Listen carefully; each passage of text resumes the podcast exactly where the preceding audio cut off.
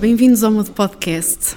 O meu nome é Catarina Garcia e hoje temos o prazer de ter, assim, a solo, a Sara Noronha Ramos. Eu nunca sei se diz o teu nome sempre todo ou se só Sara Ramos. Fico sempre na dúvida como é que te apresento. Sara Ramos chega. Sara Ramos chega. Tiveste o prazer de estar connosco no aniversário e muito bem, fizeste intervenções, mas agora estamos assim a solo para conversar a sério. Nós em off estávamos a falar sobre erros de português e eu sinto-me um bocadinho assim, assustada. Porque a Sara tem uma voz. Caso vocês não tenham dado conta, vão ouvir agora. Learning designer pode não ter sido o teu sonho de menina, mas tu cantas para caramba. Como é que tu sabes isso? Redes sociais. Foste mesmo ao, ao baú buscar, buscar isso. Por coincidência, fizeste um dueto com uma amiga, ex-colega de trabalho, a Ah, Tânia Santos, Tânia, exatamente. E foi aí que eu soube que tu cantavas. Como é que da música começou? Foi o sonho de menina? Curiosamente, não. Ahm, mas eh, começou assim mais a sério na faculdade, que eu fazia parte da Tuna, da Tuna de Economia, e foi aí que comecei a, a cantar assim mais a sério. Se bem que antes já tinha andado em aulas de música, ahm, mas, mas sim, foi na Tuna que eu percebi que ah, eu se calhar gosto de fazer isto. E também tenho mania de protagonismo e gosto de estar em cima do palco. e hum, mais tarde, quando comecei a, a trabalhar e a receber, fui para Londres fazer um curso de canto no verão. Ah, e foi a seguir mais a sério. E pronto, gostava de fazer alguma coisa relacionada com canto, mas ainda não, ainda não aconteceu. Estão a ouvir esta voz colocadinha. A minha voz a fazer perguntas vai soar mal aqui. É uma vergonha ter um podcast e não cuidar da minha própria voz. Eu estou a fazer um grande esforço, porque agora falaste disso. Agora, pumba, constrangito. Tu na de economia, de onde é que veio? Ok, 12 ano, giro, giro mesmo era estudar economia. Como é que. Pois, não foi assim, não é? Quando tive de decidir o que é que ia estudar no, no secundário, aliás, dando um passo atrás, eu no, no nono ano fazemos aqueles testes psicotécnicos normais, não é? Maravilhosos. Em que eu estava a fazer os testes com a psicóloga e eu sentia que conseguia aquele, que os testes dessem aquilo que eu queria, sempre. Obrigada. Porque eu também tinha essa sensação que era relativamente fácil manipulá-los. Exatamente. E então não, eu não tinha confiança no teste. E o teste dava que, que eu queria ser designer de moda. E, portanto, tinha de ir para artes, que não era propriamente algo que eu tivesse alguma vez considerado, até porque os meus pais não são dessa área, são professores, mas um de português e outro de, de contabilidade. Portanto, nada a ver com artes. Ah, e havia outro problema, que era o facto de a escola de artes não ser a escola dos meninos fixos em Coimbra. Ah, bom. E eu queria ir para a escola dos meninos fixes. E por essa razão, ah, os meus pais levaram-me a fazer testes psicotécnicos mais sérios. e basicamente os testes deram que, que eu podia para qualquer área, e eu, obrigada pela ajuda, foi ótimo, ah, mas que era um bocadinho melhor a economia. E pronto, e foi assim que eu fui parar a economia. Por ser uma pessoa influenciável. e por um psicólogo me ter dito que eu era um bocadinho melhor a economia. Da economia foste para o marketing digital, até que resolves ir falar do ensino. Portanto, eu vou começar no ensino para- voltar ao ensino. Passas ao marketing digital, vais parar a Manchester já para estudar mídia. Portanto, o que é que aconteceu aqui neste, estas mu- fala de mudanças, já que é o nome do podcast. Sim, sempre muitas mudanças. Eu, quando saí da faculdade, fui para o caminho mais óbvio de quem estuda economia. Eu estudei gestão na Faculdade de Economia. E fui trabalhar para uma auditora, fazer auditoria financeira. E hum, muito rapidamente percebi que não era aquilo que eu queria fazer, mas ainda fiquei lá dois anos. Porque é realmente muito difícil mudar quando estamos numa profissão supostamente bem conceituada na área, em que os teus pais percebem aquilo que tu fazes, em que os teus amigos acham que és a maior que trabalhas numa empresa grande, em que tu própria te sentes espetacular porque podes dizer que trabalhas nessa empresa grande, apesar de odiares o trabalho. Portanto, foi um processo mental muito difícil eh, conseguir sair daí, mas aos poucos consegui e foi aí que fui estudar marketing digital. E porque eu sempre quis marketing, sempre gostei de computadores. Eu e o meu primo, que agora é programador, ahm, brincávamos muito com os computadores, fazíamos, sei lá, pósteres para tudo e mais alguma coisa, imprimíamos dinheiro ah, para fazer, ah, para fazer ah, cidades inventadas lá em casa. Portanto, utilizávamos o computador não se calhar para criar programas de computador, mas sim para apoiar as nossas brincadeiras e eu gostava muito de brincar nisso. E sempre quis marketing. Ah, e mais uma vez aquela decisão de ir para a auditoria foi assim um bocadinho às três pancadas. Mas foi aí quando eu comecei a decidir, quando eu, quando eu decidi ir estudar marketing digital, foi quando eu comecei a tomar mais consciência daquilo que eu queria, efetivamente. Uh, acho que até aí nunca tinha parado para pensar a sério, como uma pessoa individual e não uh, com base nas opiniões dos outros à minha volta. E a partir daí, uh, uma vez estava numa aula precisamente do curso de marketing digital e estávamos a falar de tirar mestrados e um professor disse: Vais tirar mestrado, o único que vale a pena é a Hyper Island. E eu, que raio é isto? Uma escola chamada Hyper Island. Uh, e foi aí que eu fiquei a conhecer a escola e fui parar a Manchester dessa forma. Entretanto, entre esta conversa com o professor e eu ir efetivamente para Manchester, ainda decorreram dois anos e tal, em que estive a trabalhar cá no Porto, uh, na área dos vinhos e de, de uma agência de viagens mas mais uma vez a inquietação e a vontade de mudar levaram-me a, a, realmente realizar o sonho de ir para a Inglaterra, que, que era já um sonho muito antigo. O que teve uh, de diferente o ensino lá do ensino daqui, se é que se pode ou é bonito fazer esse tipo de comparações? Não tem absolutamente nada a ver. Não necessariamente por ser Inglaterra, mas por ser aquela escola. Apesar do ensino, o ensino inglês é diferente, mas aquela escola específica é uma escola sueca, que foi criada há mais de 20 anos, um, na altura em que se estava a começar a fazer coisas em CD-ROMs, portanto já foi efetivamente há algum tempo. E os fundadores da escola tiveram uh, desde o início essa intenção de calma, o mundo está a mudar, uh, estamos a virar para, para, para, as coisas dos computadores, para a área digital e as escolas não estão preparadas para isto.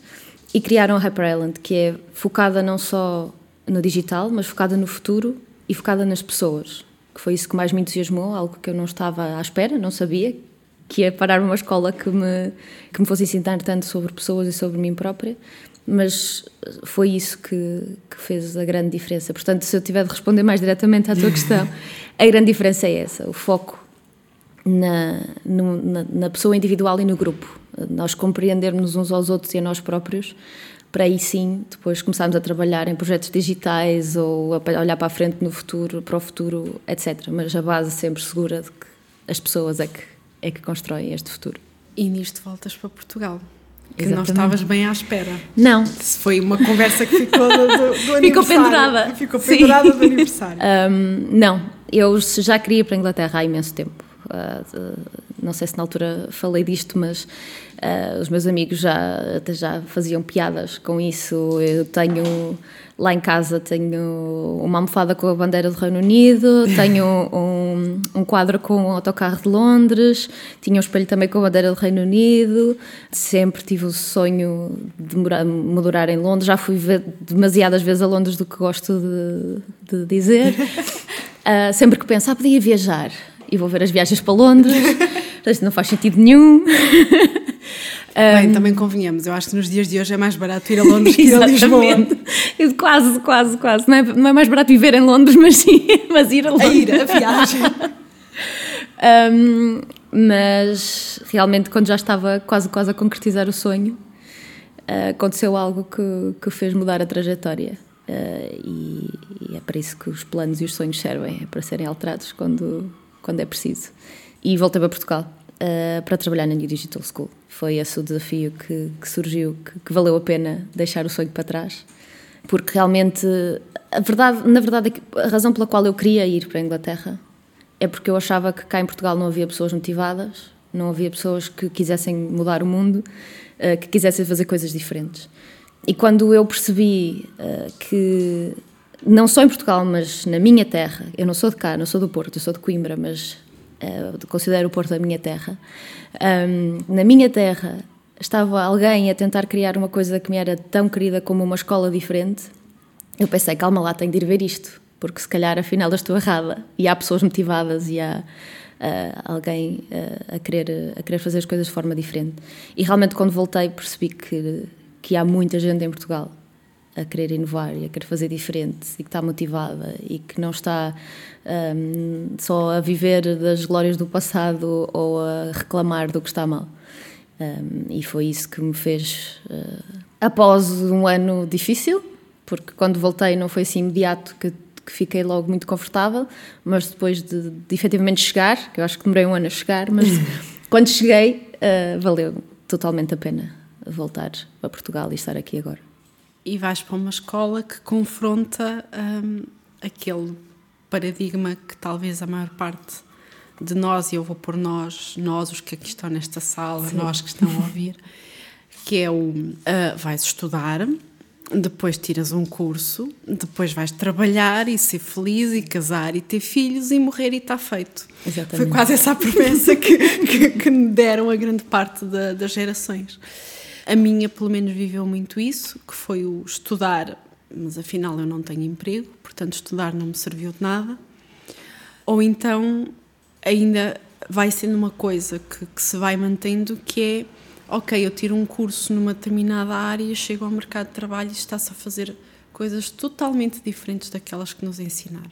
Que desafios é que encontraste de New Digital School face a estes bichos grandalhões que estão instituídos na nossa sociedade? Nem sei por onde começar. Tu tens uma TED Talk sobre isso. É verdade, sim. Um, Podes começar por falar da experiência do TEDx, se for mais fácil.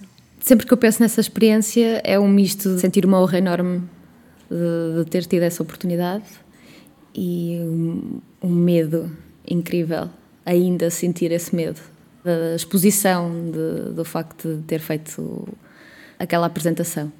Um, não me acho todo espetacular por ter feito uma, uma TED Talk, mas, mas realmente sente-se o peso da responsabilidade. E, e, no início falavas de, de, da minha voz, e eu até hoje ainda não consegui ver o vídeo todo. Estás muito bem. Chego a meio, já chega. e desligo. Até hoje ainda não consegui. Só tu é que estás a ver coisas que mais ninguém viu. Mas estás à vontade. Mas foi uma experiência incrível e, sem dúvida, muito enriquecedora. Sim. E isso tudo para voltando aos bichos do ensino.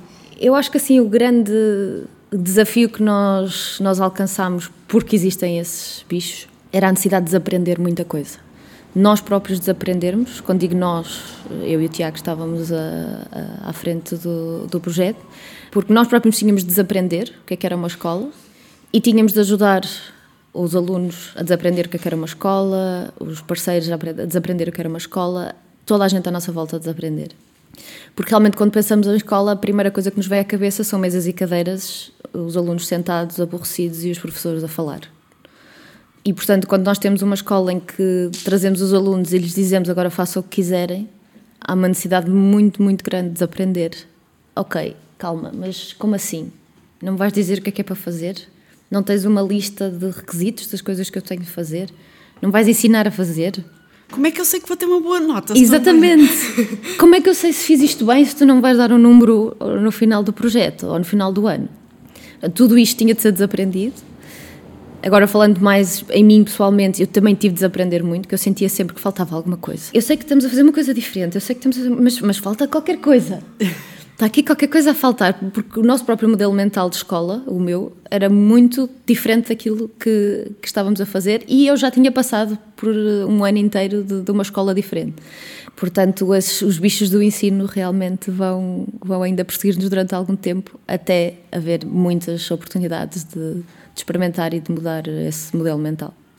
Vou voltar à tua TED Talk. Falas da diferença entre ensino e aprendizagem. O ensino sendo essa estrutura instituída do que é uma escola e a aprendizagem, essa disposição a. Eu vou chamar-lhe disposição, as palavras não são tuas, mas sim. vou chamar-lhe disposição sim. à descoberta. No teu caso, quando foste para Manchester, já estavas com uma licenciatura, portanto, não era o teu primeiro nível de ensino superior quando os alunos foram ter contigo na The New Digital School também não seria grande parte das vezes parte, o, o, primeiro nível de, de ensino. Para além de, de, desse desafio de desaprender o que é, que é uma estrutura de uma escola, são pessoas à procura de mudança. Nesse sentido, que empurrões é que se dão nesse sentido de vai, vai em frente, vai seguir o teu sonho? Sim, mudar é muito difícil, mesmo quando nós queremos mudar. Mesmo quando o podcast se chama Exato. E se, e se vocês sentiram necessidade de criar o podcast é precisamente porque mudar é difícil, é não é? Difícil. E sentiram que faltava qualquer coisa para ajudar as pessoas a mudar. Mudar é muito difícil. Até mesmo quando nós temos uh, a motivação suficiente para tomar a decisão de mudar, essa motivação vai ter de ser renovada constantemente. Porque vamos encontrar muitos obstáculos. E realmente essa, essa motivação intrínseca de mudar é importante Uh, e é importante que as condições à volta da pessoa que está a mudar sejam o mais favoráveis a isso possível. Portanto, o mais difícil uh, neste processo de mudança, na, em geral, mas na, na, TNDS em particular, era realmente uh, a motivação dos alunos, uh, o estado mental, psicológico dos alunos também, o estado de espírito, boa disposição também, um, porque sem isso, sem trabalharmos as pessoas, é muito difícil conseguir fazer uma mudança bem sucedida. Nós podemos fazer um castelo na areia, mas vai, vai, a maré vai subir e descer todos os dias e nós vamos estar sempre a ter de reconstruir o, o castelo. E o início de uma, de uma mudança são muitas vezes isto: é, é os castelos a desfazerem-se e nós a voltar a construir. E depois começamos a perceber: não, calma, se eu proteger aqui um bocadinho isto, a maré vem, mas já não vai destruir tudo. Então a maré vem já não destrói tudo. Ok, já percebi. Depois voltas a construir. Depois voltas a criar outra barreirazita. Depois voltas a construir. Mas tens de ganhar esta carapaça de estar disponível para receber todas as ondas uh, que vêm neste processo de mudança. Um, e isso é preciso muita força. E força da pessoa e força de quem está à volta a apoiar, neste caso, que estamos a falar de uma escola. E acho que aí é a diferença entre ensino e aprendizagem também, que está relacionado. Aprendizagem acontece a qualquer momento e está dependente da pessoa que está a aprender. Porque eu posso tentar explicar-te alguma coisa dez vezes, tu não estiveres disponível para aprender, não vais perceber. Talvez um dos grandes falhanços do ensino obrigatório. Exato. Porque é obrigatório. Sim. O ensino obrigatório é importante, porque nós temos de dar as, as bases e, e, as ferramentas básicas às pessoas. Uh, do obrigatório a, a, aborrecido vai uma grande diferença. E às vezes ao útil, ou pelo menos atual. Atual, sim. sim. Ou atual não só o conteúdo, mas o processo. É? Sim. É? Porque os conteúdos estarem desatualizados é uma consequência do processo ser rígido. Porque se realmente nós deixássemos as pessoas aprender. Posso dar um exemplo concreto. Uh, nós, uma vez na, na TNDS, fomos conhecer uma escola em Matosinhos, que é a escola incrível, em que os alunos aprendem praticamente sozinhos.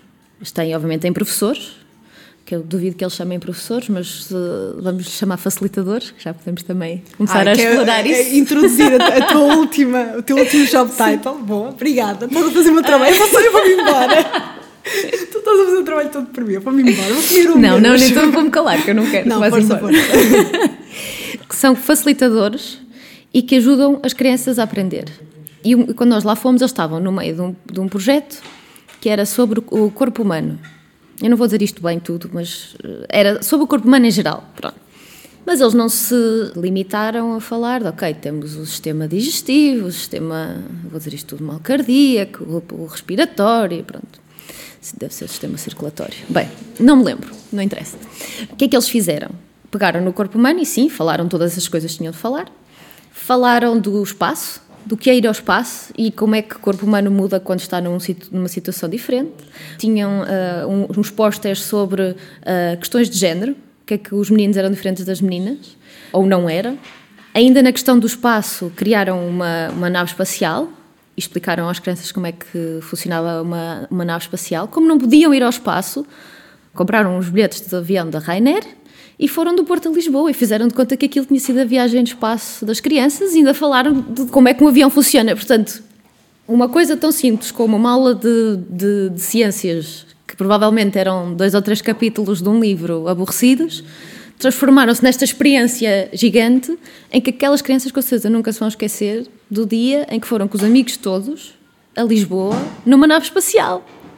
Eu estou a delirar. Porque eu lembro-me de ter estudado essas coisas e, e, e, é uma das coisas que eu sempre senti alguma culpa, porque muitas vezes era considerada boa aluna, o que é mentira. Eu era boa a decorar. eu também. Uh, porque houve muitas coisas das quais eu decorei muito bem e hoje em dia, se me perguntarem. Uh, uh, foi. Sim, eu lembro-me já na faculdade. A minha primeira nota na faculdade uh, foi, a, segunda, aliás, foi um, um, um 16 a História Económica, que eu fiquei muito orgulhosa tive um 16 na faculdade. Porque decorei aquilo tudo. E eu tenho uma boa memória e aquilo foi espetacular. No teste a seguir da faculdade, que tive de fazer, era matemática, eh, uma matemática totalmente inútil, e eu tive 5 ou o que é que foi. Portanto, foi de passeio de bestial a besta, porque de um lado eu conseguia decorar, do outro lado tinha de perceber, mas aquilo também não me interessava nada e, e pronto. Portanto, é, é, a avaliação só assim meramente por uh, sabes, não sabes, uh, não. Pronto, tem estas falhas. Mas pronto, já estamos a ir. Uh, começo a ficar irritada. Não, não, eu compreendo isso porque. Olha, hoje estive com, com uma colega minha, essa colega estava à formação e estava-me a falar que estava com dúvidas em avaliar alguns alunos porque num projeto de trabalho contínuo, como é que tu distingues um 15 de um 16? O que para mim é uma pergunta pertinente, porque o que é que é um 20? O meu pai ou o meu avô diriam que é um aluno de excelência. Mas a excelência de quem? Então nós ficámos ali a discutir isto, uh, do que é que é a nota. Então uh, ali, pronto, olha, vamos por comparação. Quem é que faltou mais ou quem é que faltou menos? Não quer dizer que as coisas sejam feitas assim, mas, ou seja, um número às vezes é tão frio num, num, num processo tão grande que é duro. Mas nisto tudo, e eu introduzi aqui uma conversa da treta, o que é que é isto um facilitador? Porque o professor nós conhecemos, Sim. não é? Aquela autoridade máxima do cala-te que estás a fazer barulho. O facilitador é, é, se calhar, o oposto disso, que é não te cales. Vou-te fazer uma pergunta e quero ouvir aquilo que tu me vais dizer. o facilitador é, é, é, é, a pessoa que permite, num contexto agora de, de aprendizagem, que permite que essa aprendizagem uh, aconteça, em que traz as condições certas, tanto condições de, de espaço como os processos certos para ajudar as pessoas a aprender e que faz as perguntas.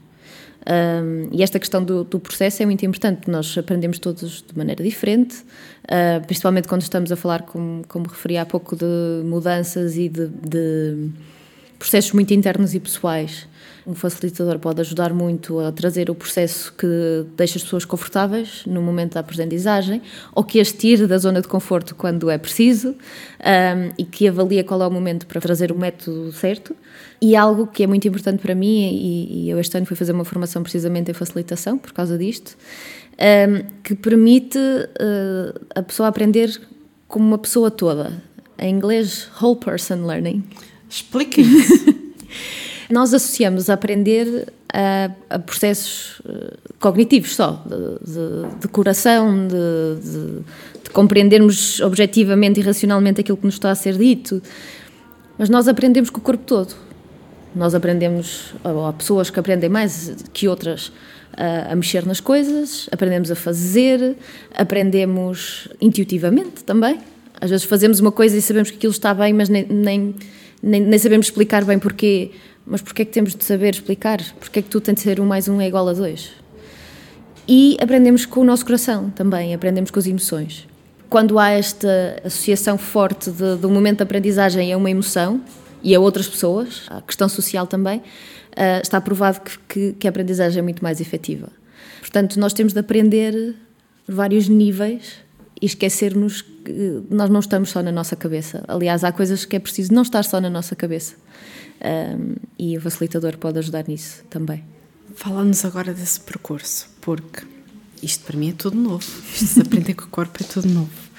Um, portanto, lá se vai a sala de aula onde os alunos estão sentados, se vamos aprender com o corpo, estamos tramados. Acompanho de longe uh, o trabalho da Ecole que falaste aqui. Uh, acompanho o trabalho da, da, da New Digital School e muitas vezes, quando se fala destas abordagens eu não lhe queria chamar novas abordagens, porque eu acho que algumas já não são assim tão já novas. Já não são assim tão novas. Nós é que uh, é difícil mudar, lá está, e elas não são assim tão novas. Há sempre uh, quem venha buscar o mais tradicional, a questão da, da checklist, ou a questão da, uh, da autoridade. Então, mas o professor não é a pessoa que tem que saber mais dentro da sala de, de aula. Tu trabalhas com adultos neste, neste momento, estás a trabalhar por conta própria. Sim. Sentes ainda essa, esse tipo de, de, resistência nesse sentido de. Então, se não há um programa rígido, se não há uma figura de autoridade, eh, como é que damos a volta a isto? Ainda hoje aconteceu algo que. No momento em que aconteceu, eu pensei, tenho de dizer isto no podcast. Um, estava num, num, momento mais social e estava a falar de várias formas de, de dar formação e assim. Eu não gosto muito de utilizar esta expressão de dar formação, mas estou a tirar uh, o cap e portanto tenho estas coisas mais tradicionais todas na cabeça agora. E eu estava a dizer, estava assim meio em tom de brincadeira, há os, os métodos positivos e os interrogativos e os demonstrativos e os ativos, pronto, a utilizar os termos do CAP. E um colega que estava sentado ao meu lado disse, ah, detesto métodos interrogativos. E eu, então porquê? Quando o professor pergunta, então, o que é que vocês acham? Então, se eu soubesse o que é que eu acho, não estava aqui. É, é precisamente por isto que é difícil trabalhar com adultos que é muito difícil trabalhar com crianças. Aliás, eu nunca trabalhei, adorava trabalhar. Se alguém me estiver aí a ouvir, me quiserem dar uma oportunidade para trabalhar com crianças, eu aceito. Mas realmente trabalhar com adultos não é mais fácil, porque as pessoas têm isto tão uh, enraizado em pedra que aprender é absorver eh, informação, que realmente uma simples pergunta pode levar a este, esta reação de rejeição, de não quero responder a perguntas, quero que tu me digas o que é que é para fazer, ou que me dês a resposta, senão não estou aqui, não me faças perder tempo. Isto é um, é um grande desafio trabalhar com adultos, é um dos. Uh, e uma das formas que eu utilizo de, para quebrar um bocadinho essa barreira, gosto muito de utilizar o humor. Mas na sala de aula tem que ser rígido. Tudo muito certinho, Nada não. mostrar os dentes aos alunos. Que história é esta? Uh, não, adoro uh, mandar uma piada que desarma as pessoas. Faço piadas de mim mesma. O quê? Faz... Senhora formadora a rir-se de si própria. Como é que é isto? e, e principalmente mostro, uh, tento mostrar às pessoas que se eu estou a ser vulnerável, não é? A deixar que vocês se riam de mim ou, ou que não se riam, que ainda é pior. um, então vocês também podem. E, portanto, é uma das formas que eu utilizo. Quando falaste de, da tua experiência em Manchester, falaste de colocar o aluno no centro e por defeitos profissionais vem-me sempre à cabeça a expressão user center design, Sim. user center, o que seja. Quando se passa por estes processos de pesquisa, o utilizador também acaba por ser uma coisa abstrata. O aluno é uma coisa abstrata, mesmo que o coloques ao centro, ou é importante fechar este, não criar a persona, não criar estereótipo e, e ter uma coisa, justificando um bocadinho melhor a minha pergunta. O que tenho visto no ensino público e tenho alguma preocupação nisso é ver salas com 30 alunos, com uh, escalões sociais, uh, económicos diferentes, culturais, uh, enfim. E eu ponho-me sempre a pensar, ou, ou, seja, temos ali um bacano com 12, 13 anos, que está misturado ele e mais 29, uh, e como é que um professor consegue olhar porque é que ele não aprende ou porque é que ele está a aprender da tua perspectiva o centrar é a persona ou mais dedicado? Eu acho que há dois momentos uh, aqui diferentes. Uh, pode haver um momento inicial de planeamento e de quando estamos a idealizar uh, a experiência de aprendizagem, e aí podemos pensar numa persona, que deve ser o mais informada possível, como, tal como quando estamos a falar de, de design. E aí há, há, sempre uma idealização de quem é esta pessoa, uh, quem, é, quem é que vem aprender. Uh, precisamente se não conhecermos uh, as pessoas ainda. Portanto, é. Não sei quem é, sei mais ou menos a idade, sei, consigo prever o que é que já sabe, ou não, ou já devia saber, sei também qual é, porque é que naquele momento aquela uh, formação está a acontecer, porque é, que, porque é que aquela aprendizagem está a acontecer, portanto consigo criar aqui uh, uma, uma história para esta pessoa. Portanto, no momento do planeamento, uh, acho que será mais próximo da persona.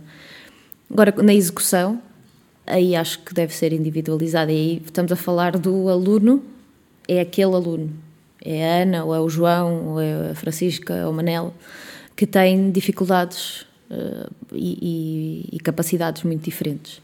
O que falavas da massificação e de, do número de alunos nas salas de aula, isso é um problema sistémico que eu não tenho a resposta para resolver. Infelizmente, tudo aquilo que estamos aqui a falar, aplicar na escola pública é muito difícil porque, mais uma vez, eh, como os conteúdos são rígidos, os processos vão ser rígidos, é uma pescadinha de rabo na boca, e porque temos de alguma forma de avaliar toda a gente com 15 ou um 16, ou um 10, ou um 5, porque senão não temos forma de os avançar. Agora podemos questionar porque é que temos de avançar as pessoas dessa forma, eh, porque é que estão 30 alunos dentro de uma sala, ehm, porque é que não damos liberdade aos professores para para ajustar os conteúdos aos alunos, porque é que os próprios alunos não podem participar nessa, nessa definição, Porque é que limitamos os interesses dos alunos e os minimizamos e os tentamos eliminar para que eles se foquem naquilo que é supostamente importante, que é o conteúdo da, do que estão a aprender, que pode não nos interessar minimamente. E, e quando estamos a falar de escolas públicas, levanto mais questões do que tenho respostas, sinceramente. Mas é possível, porque já, já ouvimos a ser feito noutros, noutros momentos.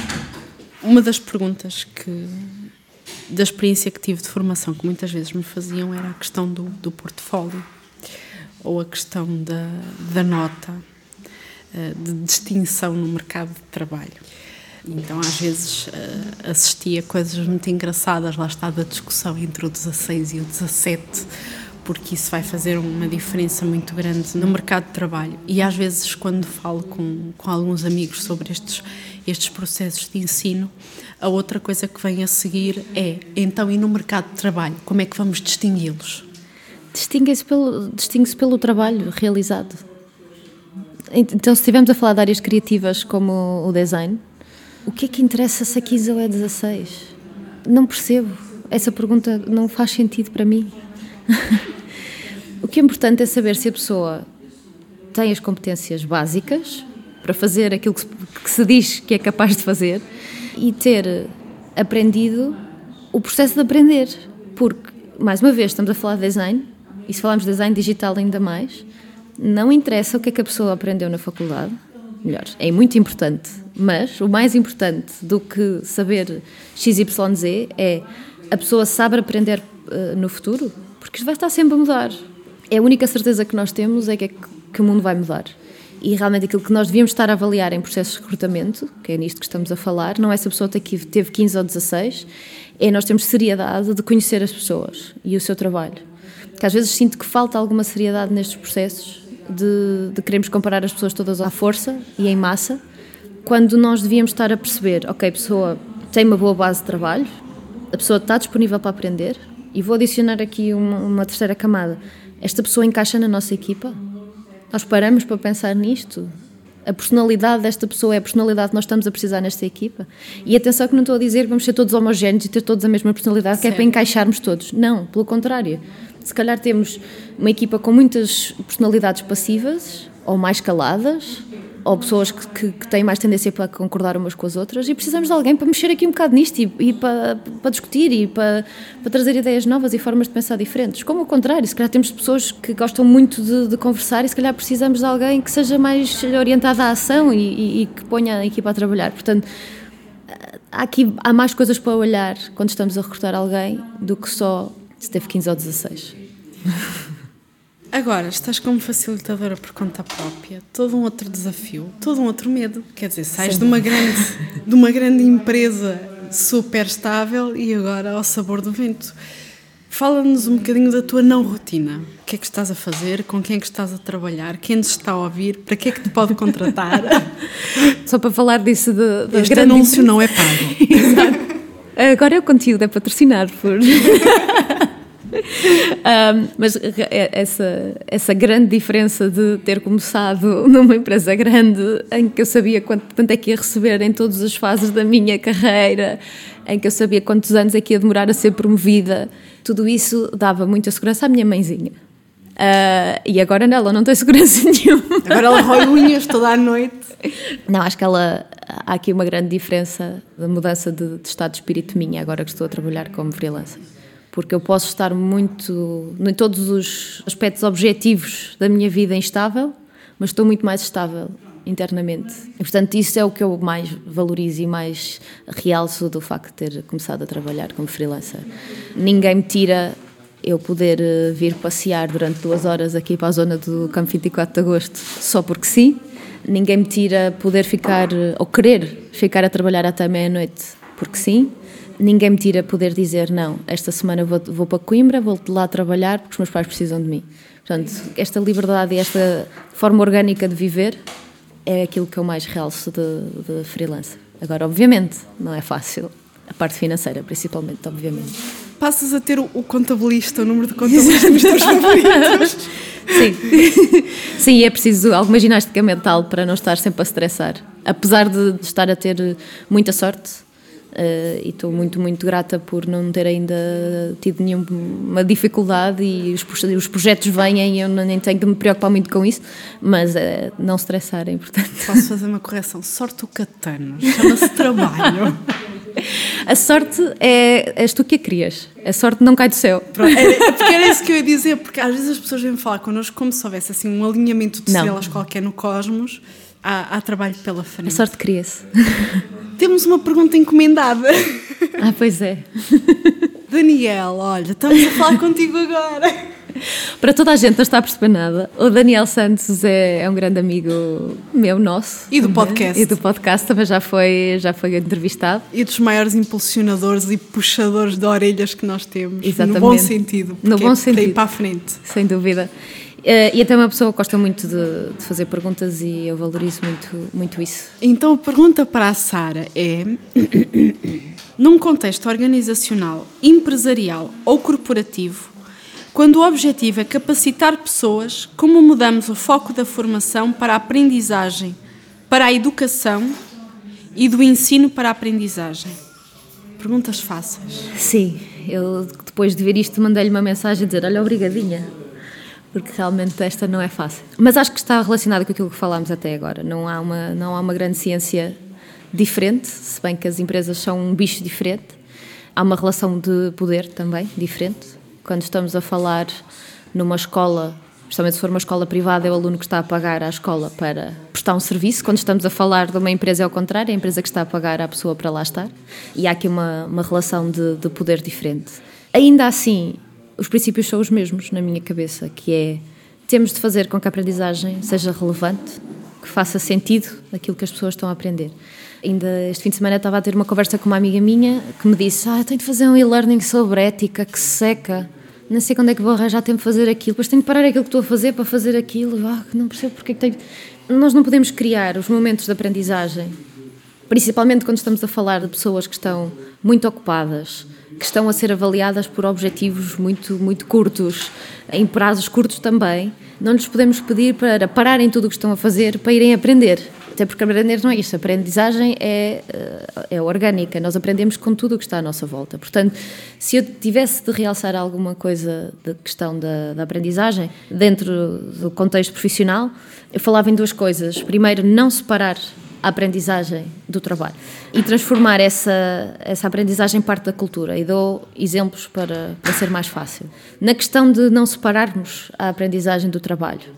Ainda recentemente estive a trabalhar com uma empresa que veio ter comigo e pediu para vir dar uma, uma formação sobre user research, pesquisa junto a utilizadores. Ah, podias dar dois workshops de um dia, explicavas como é que se faz, e eu, calma, mas porquê? Qual é o objetivo agora da empresa para estarmos a fazer isto? Ah, porque estamos a começar um projeto novo. Eu, ah, então calma, há aqui um objetivo da empresa. Então, depois de eu perceber realmente quais eram as necessidades da empresa, porque é que aquelas pessoas iriam estar motivadas para aprender, sugeri algo mais, mais completo. Eu, sim senhora, vou fazer estes dois workshops, mas vamos utilizar o projeto que vocês estão a começar como caso de, de, de aprendizagem. Não só vamos utilizar esse projeto, como, como exemplo, mas vocês vão estar a trabalhar no projeto e as conclusões que vão sair desta semana e pouco de trabalho vão ser as conclusões que, que vocês vão continuar a utilizar daqui para a frente. E vou também dar-vos oportunidade para, no primeiro workshop, aprenderem a, a, alguns conceitos, vou-vos dar uma semana para os aplicar e num workshop a seguir vamos rever como é que correu e, e vamos continuar a, a construir sobre isso. Portanto, não só o momento de aprendizagem se tornou muito relevante para aquelas pessoas que estavam super motivadas para estar ali. Eu fiquei muito surpreendida, super motivadas. Como não roubámos tempo à empresa para uma formação, porque as pessoas estavam a aprender, mas estavam a fazer também aquilo que tinham para fazer.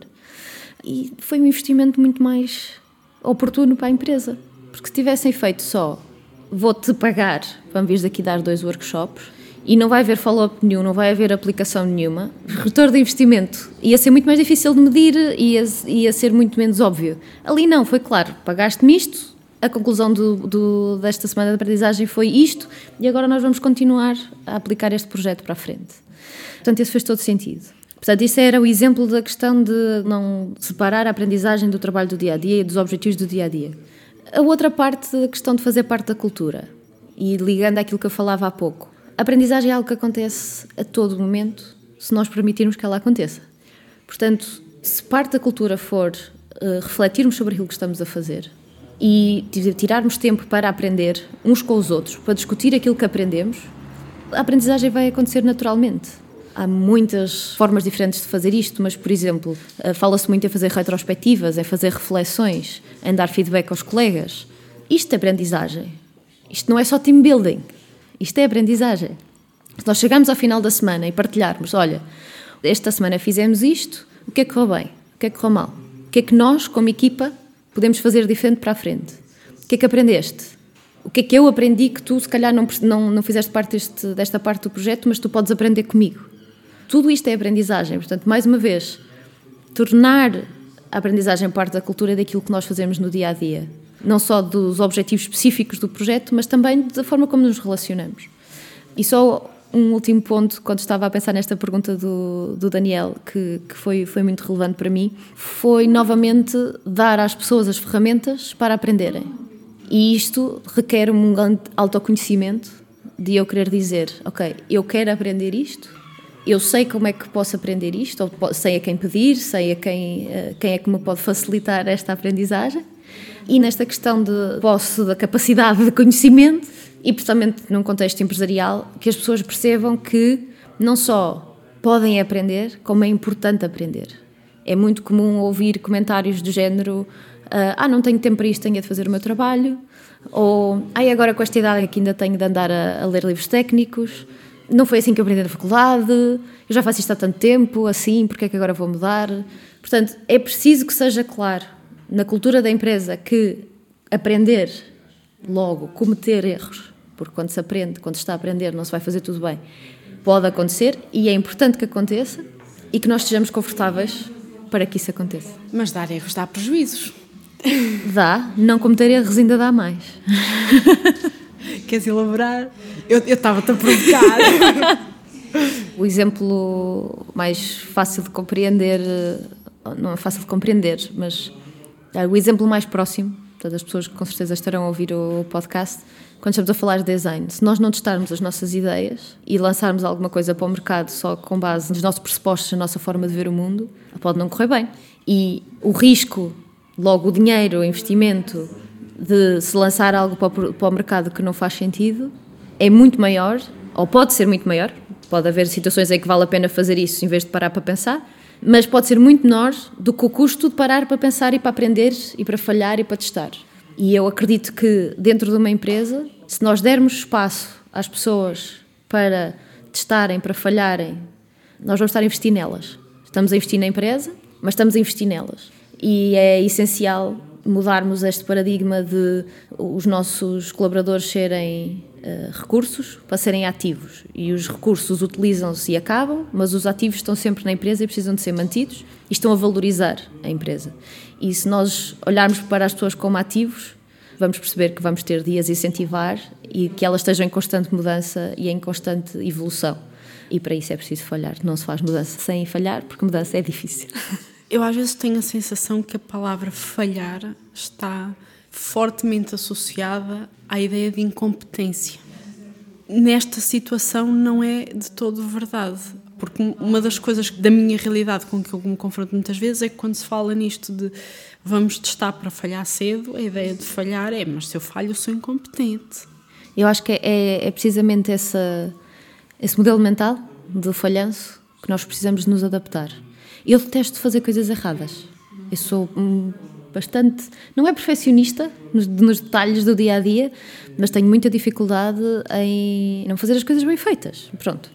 Uh, e sou muito exigente comigo própria. Agora, eu consegui mudar esse modelo mental para perceber, ok, se eu nunca tentar nada, eu também nunca vou conseguir nada.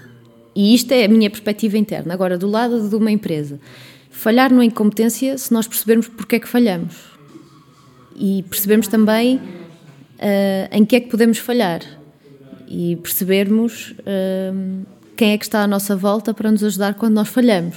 Portanto, eu não, eu não considero falhanço incompetência quando há essa consciência, eu tenho uma ideia, não vou ser doida e fazer as três pancadas. Não. Ok, tenho esta ideia, não sei se vai dar certo, mas vou reunir a informação que eu preciso uh, para perceber, vou falar com as pessoas certas, vou fazer, uh, se for, se for o caso, dentro de uma empresa, com certeza sim, vou perceber quais são as implicações financeiras de, desta ideia ir para a frente e vou testá-la com o menos risco possível e com o menos investimento possível. E devagarinho vou construir esta ideia até ela ter uma forma cada vez mais próxima da realidade e cada vez reduzindo o risco de falhar à grande. Vou só falhar devagarinho. uh, e, e, e, portanto. O, falhar em ambiente controlado. Exato. Falhar não é deitar tudo ao chão. É, o falhar é perceber quais são os passos que nós estamos a dar para testar se vai ser um falhanço ou não. E há formas estruturadas de fazer isso e contratem-me que eu ajudo. Quem nos está a ouvir, Sara Ramos, se não encontrarem nas redes sociais, contatem-nos, vai com a nossa recomendação. Ela não nos pagou para isto, mas de coração é mais que bem recomendada. Eu acho que quem nos está a ouvir tem mais que ferramentas para mudança. Não tenho assim mais nenhuma grande pergunta mas fica assim em término de conversa. Falámos muito sobre a questão da mudança, acho que foi realmente o tópico do, do podcast. Para quem está indeciso se mudo ou não mudo, se vou estudar, se não vou, não estando nesse processo tão rígido, que dicas de Sara Ramos para a mudança? A pergunta é, é, pode ser ingrata porque eu vou responder a ela com base na minha experiência e no meu contexto. Pode não ser o contexto das pessoas que estão a ouvir. Nem podia ser de outra forma. Um, mas para mim o mais importante é perceber que tudo se faz. Tudo se faz. Se não correr bem a primeira, corre a segunda. Se não correr a segunda, corre a terceira. E obviamente é, é, é o meu contexto quando estamos a falar de tomar decisões arriscadas eh, a nível profissional, pode não ser para, para, para todos, porque temos responsabilidades e contas para pagar ao final do dia, mas ter essa coragem para dizer tudo se faz de uma forma ou de outra, acho que é o mais importante. Muito obrigada. Meus caros, já sabem como contratá-la. E depois desta, ou vocês estão muito mudos ou mudam de vez. Obrigada e até breve. Muito obrigada, Sara. Obrigada, eu.